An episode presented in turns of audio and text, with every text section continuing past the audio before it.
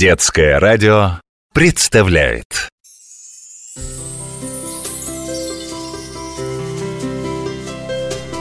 Нас окружают чудеса, озера, реки и леса. Высоких гор, морей, глубоких тишина. И тайны древних городов. Все в красоте привычных слов Моя чудесная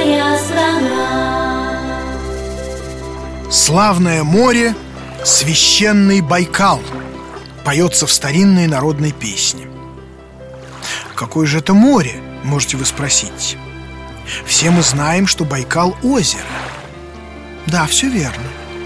Но по размерам Байкал вполне достоин называться морем. Величина Байкала 636 километров в длину а в ширину от 25 до 80 километров.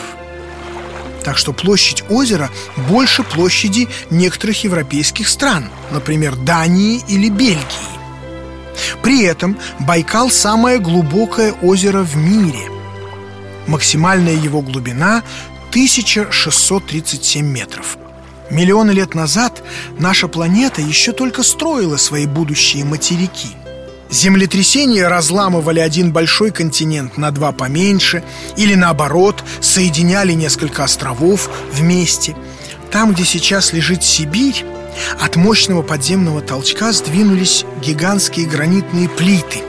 В образовавшуюся в земной коре огромную чашу Хлынули воды сотен рек и ручьев И скоро на месте разлома возникло озеро – оно было таким огромным, что люди, поселившиеся вдоль его берегов еще в далекой древности, говорили на разных языках.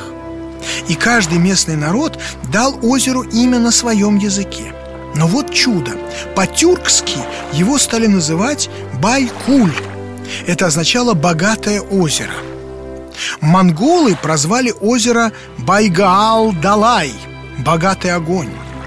А на китайском языке оно получило имя Бэйхай – Северное море. Хотя все эти названия имели разный смысл и были на разных языках, но оказались очень похожи. Со временем слово «Байкал» стало привычным для всех, и это, самое древнее в мире озеро, люди стали называть «великим чудом Земли». Берега озера состоят из твердых гранитных скал, поэтому вода в нем остается чистой, как в огромной каменной чаше а наполняют ее сотни рек и ручьев. Лишь одна река, капризная красавица Ангара, вытекает из Байкала, а впадает в Енисей. Давным-давно местные жители сложили о ней легенду. Седой великан Байкал очень любил свою дочь, красавицу Ангару. Но однажды она сбежала к юноше Енисею Узнав об этом, Байкал страшно разгневался. Волной он сбил кусок скалы с горы и бросил его вслед убегающей дочери. Огромный камень упал на горло Ангары. Она стала задыхаться и молить отца о воде, но Байкал ответил на это лишь слезами. С тех пор великан стал суровым и хмурым, а брошенная им скала, которую люди назвали шаманским камнем, так и стоит у истока реки Ангары. Характер у Байкала и в самом деле непростой. Всей Сибири грозит он своими ветрами, которые настолько необычны, что у них есть даже собственные названия. В центральной части озера дует могучий баргузин. Осенью с севера налетает долгий верховик – жестоким ураганом обрушивается на прибрежные скалы Сарма, а самый коварный из байкальских ветров зовется Култук. Он приносит сильные штормы, густой туман и ливни. Зимой озеро покрывается льдом толщиной больше полутора метров. От мороза лед трескается с грохотом, похожим на пушечные залпы.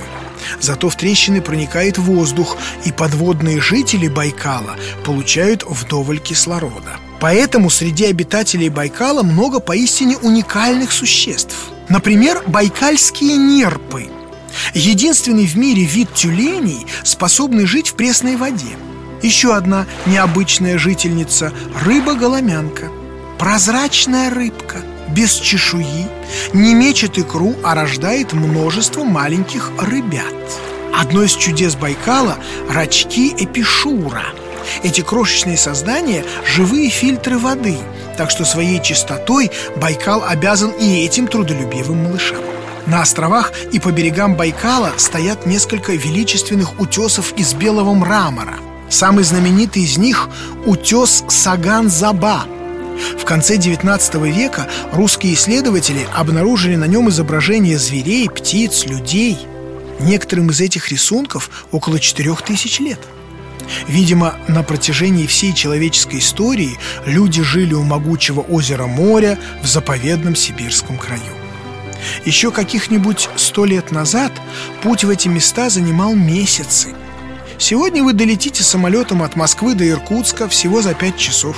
Еще полтора часа на автобусе, и вы увидите Байкал, одно из самых древних и замечательных чудес нашей страны. Моя чудесная страна.